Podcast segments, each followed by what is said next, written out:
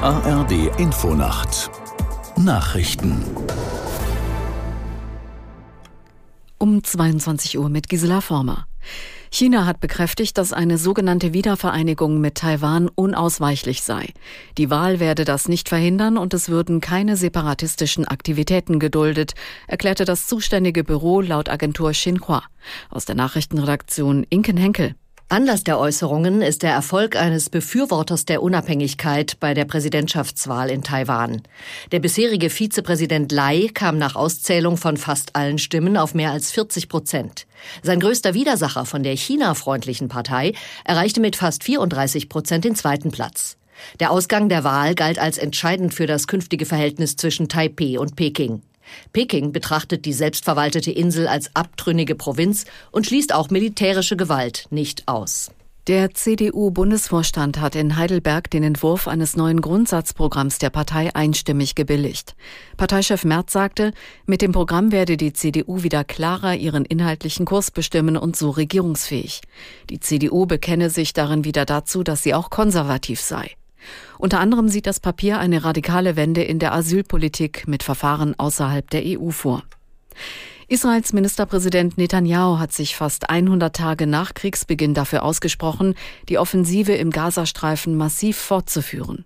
Es sei möglich und notwendig, bis zum Sieg weiterzumachen, kündigte der Regierungschef in einer im Fernsehen übertragenen Rede an.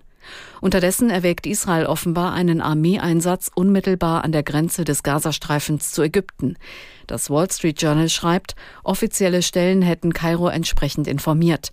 Ein solcher Einsatz gilt als äußerst heikel, weil sich in Rafah und Umgebung Hunderttausende palästinensische Zivilisten aufhalten. In der Fußball-Bundesliga hat Borussia Dortmund das Abendspiel bei Darmstadt 98 mit 3 zu 0 gewonnen.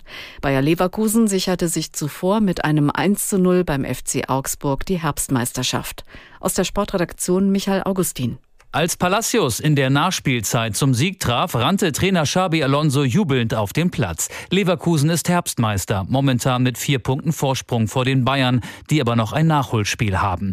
Borussia Dortmund hat mit 3 zu 0 in Darmstadt gewonnen. Der VfL Wolfsburg ist mit einem 1 zu 1 in Mainz ins neue Jahr gestartet, ebenso wie der erste FC Köln unter seinem neuen Trainer Timo Schulz gegen Heidenheim. Frankfurt hat überraschend mit 1 zu 0 in Leipzig gewonnen. Freiburg und Union Berlin haben 0 zu 0 gespielt gespielt.